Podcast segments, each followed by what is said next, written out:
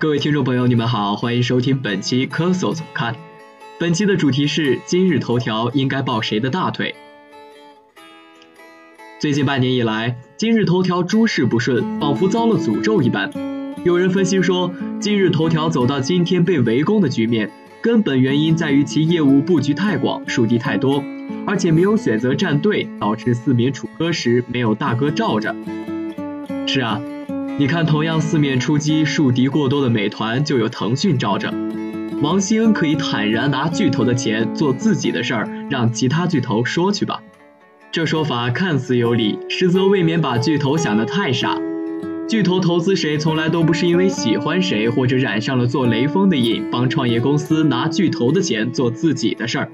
除非是 VC 那样的纯财务投资，以追求投资回报为最大目标。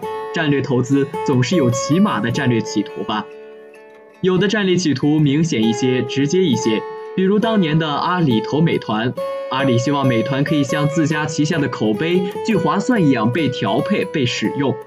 王兴不想美团像个棋子一样任人摆布，所以就闹掰了，反目成仇。有的战略企图则没那么明显和直接，比如腾讯对美团的投资就暂时相安无事。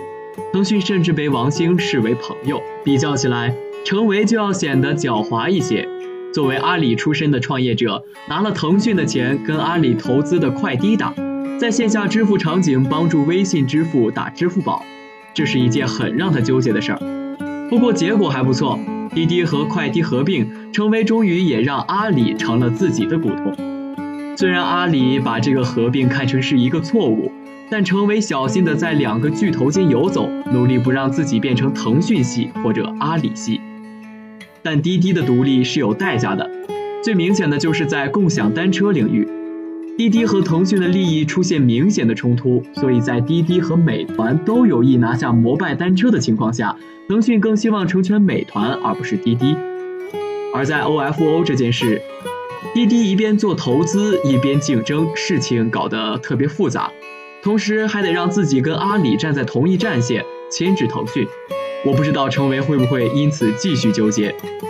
所以你看，你拿了谁的钱，并不代表你就站了谁的队，也未见得能让竞争强度降低。巨头投资了你，也不代表就打算罩着你，也未见得能罩得住。快手倒是拿了腾讯的钱，不照样该处罚处罚，该道歉道歉吗？实际上，今日头条最令人欣赏的，恰恰是张一鸣目空一切的工程师式的自负，不站队，不委身，不把任何巨头放在眼里，用扎扎实实的业绩说话。这无论如何都算是中国互联网行业的一股清流。一年前，我曾写过一篇 BAT 与马太效应，这表示我对今日头条的赞许。无论你对今日头条有多少鄙视，多少不屑。你不得不承认，这是一个不但不依附，反而敢跟巨头直接叫板的创业公司。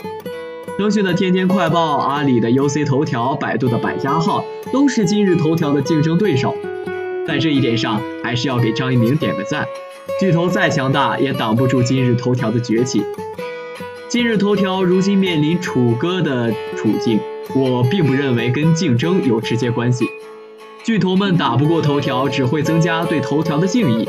我认为，包括天天快报、百度信息流、一点资讯，几乎所有国产浏览器的起始页，以及刚刚第二次重启的腾讯微视等，都是向今日头条的致敬之作。但今日头条落入今天的境地，最主要的恐怕不是竞争原因，而是其他不可言说的原因。不管今日头条主动还是被动，有时候觉得今日头条走得离官员太近，这固然能让今日头条在某些时候得到被罩着的好处，让自己变成一家背景很深的公司，但终究这是条很危险的路。这让我想到贾跃亭和他的乐视。二零一零年，乐视在一片质疑中成功上市，那些质疑也很快就销声匿迹了。有人告诉我。乐视手眼通天是一家背景很深的公司，后来知道乐视跟令家存在关系。二零一四年，令计划被查后，贾跃亭第一次出走海外，滞留长达半年。贾跃亭曾竭力否认令家给乐视带来过好处，其实是没有带来任何的帮助，但是带来了非常复杂的。他说：“如果还能重新选择，我不会让汇金立方成为自己公司的股东。”我相信后一句话是他的真心话。那些曾经的资源和靠山，说不定什么时候就成了你最大的麻烦。第一代互联网企业家其实已经做了很好的示范。马云信奉只和政府谈恋爱但不结婚的做事准则，绝不把企业和政府搞成一家人，永远不贿赂政府和官员。粤港澳大湾区本来是政府的事儿，但知名企业出面更方便三地政府和民间的联络，更方便将各方资源对接起来。腾讯把这活接了，并且干得漂亮，很好，也是只谈恋爱不结婚。但如果跟政府搞成了生意伙伴，甚至官员成了企业的股东，这事儿就乱了，后患无穷。今日头条身上有很多云雾，让人看不真切。业内有各种传言，似乎可以解释当初今日头条能够轻松化解来自四面八方的侵权诉讼的缘由，似乎也可以解释自去年底以来连续遭遇重重劫难的症结。如果这件事儿本身就是个八卦，我也不想八卦，我只希望今日头条能够安然渡劫，更加强大。张一鸣曾说，最大问题就是信心不够。你不去做，甚至不去想，这正是让今日头条成为今日头条的东西。不给自己设限，不放弃想象，做了再说。我还是更欣赏一个谁的大腿都不抱的今日头条，不去做，甚至不去想。本期的节目到这里就全部结束了，更多精彩请关注蜻蜓 FM。